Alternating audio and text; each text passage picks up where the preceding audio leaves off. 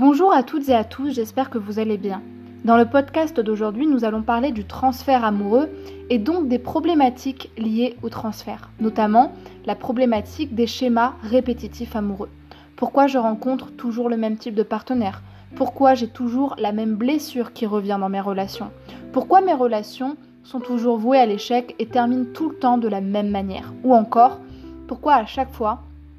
c'est le même scénario qui se reproduit et j'ai tendance à adopter le même type de comportement de défense. Si vous ne me connaissez pas encore, je m'appelle Chloé Mercart et je suis coach certifié. J'aide les femmes à s'épanouir dans leur vie sentimentale en leur, en leur apprenant pardon, à s'aimer elles-mêmes davantage. Et si vous ne l'avez pas déjà fait, n'hésitez pas à évaluer le podcast de 5 étoiles sur Spotify et à le partager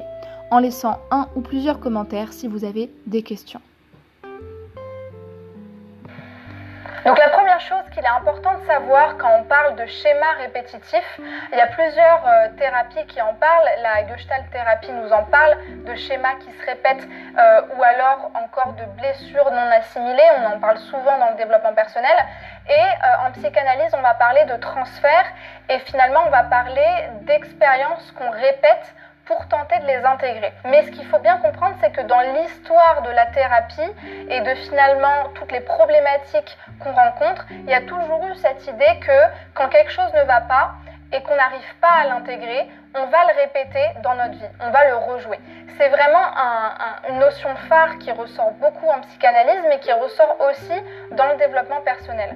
Et donc, quand euh, finalement vous vous dites, bah, je comprends pas, je répète tout le temps des schémas répétitifs, il ne faut pas se dire, ah bah c'est complètement hasardeux, ça arrive par coïncidence, mais justement essayer de comprendre pourquoi c'est tout le temps ces schémas-là que je répète. Comment je m'y prends pour tout le temps accepter dans ma vie ce genre d'homme-là ou ce genre de relations-là qui sont tout le temps vouées à l'échec? Et là déjà, vous allez avoir quelques premières réponses sur euh, ce que ça signifie pour vous ce genre de schéma-là, ce que ça implique et quels comportements vous mettez tout le temps en place de protection ou de défense et qui font que, in fine, vous avez ce genre de schéma-là. Maintenant, pour vous parler de notions un petit peu plus concrètes, eh bien, il y a deux choses qui sont importantes de comprendre. C'est le concept de transfert et le concept de compulsion de répétition. La première chose qu'il faut comprendre, c'est que justement, euh, déjà à la, base, euh, il y a une importance de l'environnement familial. Si j'ai eu un environnement familial, des parents, des figures d'attachement qui m'ont donné des soins qui n'étaient pas vraiment euh, les meilleurs pour moi, qui n'étaient pas appropriés, où j'ai eu des relations avec mes parents qui ne m'ont pas permis de me construire, qui ne m'ont pas permis de me connaître, qui ne m'ont pas permis d'explorer le monde qui m'entourait, ou au contraire euh, de savoir qui j'étais et vraiment d'avoir ce sentiment que j'ai de la valeur parce que mes parents étaient malades ou qu'ils n'étaient pas là qu'ils étaient complètement chaotiques ou violents, ou tout simplement parce que j'ai vécu, des expériences euh, qui pour moi ont été traumatisantes, comme des attouchements, comme euh, des viols, comme un deuil, euh, comme un événement de vie très difficile où je ne me suis pas sentie finalement assez sécure vis-à-vis de moi-même, eh bien, se passe à ce moment-là ce qu'on appelle une blessure ou un trauma. Ce qu'on appelle le trauma en psychanalyse, c'est finalement une expérience qui n'a pas été représentée, c'est-à-dire qui n'a pas été digérée par l'organisme, par ce qu'on appelle la vie psychique, et qui du coup euh, a été refoulée ou alors complètement clivée, c'est-à-dire euh, exclue de, de l'organisme et complètement mis en dehors de ce qu'on appelle la vie psychique, c'est-à-dire de mon organisme intérieur.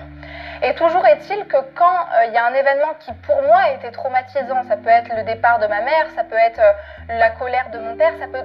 ça peut être n'importe quel événement, à partir du moment où il y a un événement que j'ai pas assimilé et qui a été difficile à vivre pour moi en tant qu'enfant, qu'adolescent ou qu'adulte, eh bien, euh, c'est ce que la, psychanalyse nous apprend. Euh, il va y avoir un mécanisme qui se met en place qui s'appelle le mécanisme inconscient de compulsion de répétition et qui va consister dans le fait de répéter euh, dans la vie courante, dans la situation réelle avec d'autres situations ou d'autres personnes, cette même expérience